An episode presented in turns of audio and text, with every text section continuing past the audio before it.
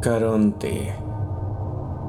Para entender esta historia es necesario conocer al personaje. Caronte, de la mitología griega, es quien lleva las almas de los muertos al Hades.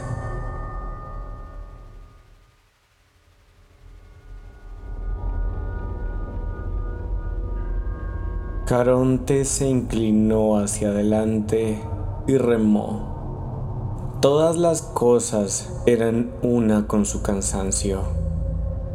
Para él, el mundo no era una cosa de años o de siglos, sino de ilimitados flujos de tiempo y una antigua pesadez y un dolor en los brazos que se habían convertido en parte de un esquema creado por los dioses, en un pedazo de la eternidad.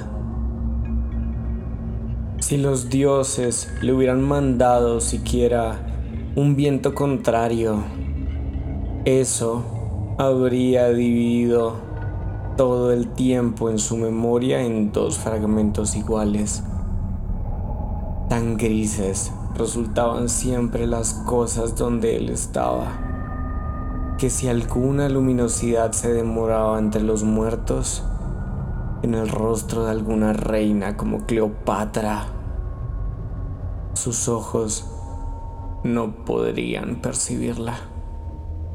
Era extraño que actualmente los muertos estuvieran llegando en tales cantidades llegaban de a miles cuando acostumbraban llegar de a 50. No era la obligación ni el deseo de Caronte considerar el porqué de estas cosas. Caronte solo se inclinaba hacia adelante y remaba. Entonces, nadie vino por un tiempo. No era usual que los dioses no mandaran a nadie desde la tierra, menos aún en ese espacio de tiempo. Entonces, un hombre llegó solo desde la playa solitaria y como una pequeña sombra se sentó, estremeciéndose, y el bote de Caronte zarpó con solo un pasajero. Los dioses saben, y un caronte grande y cansado remó y remó junto al pequeño, silencioso, atemorizado espíritu.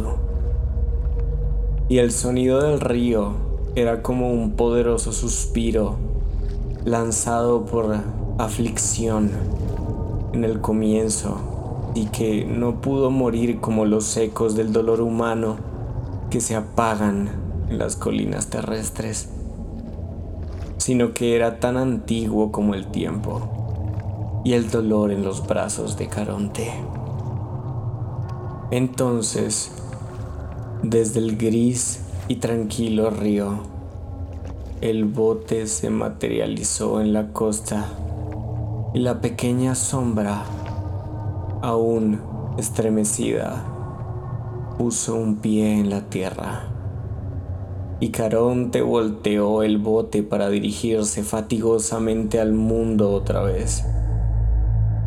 Entonces, la pequeña sombra habló. Era un hombre. Soy el último. Nunca nadie había hecho sonreír a Caronte. De la misma manera, nunca nadie lo había hecho llorar.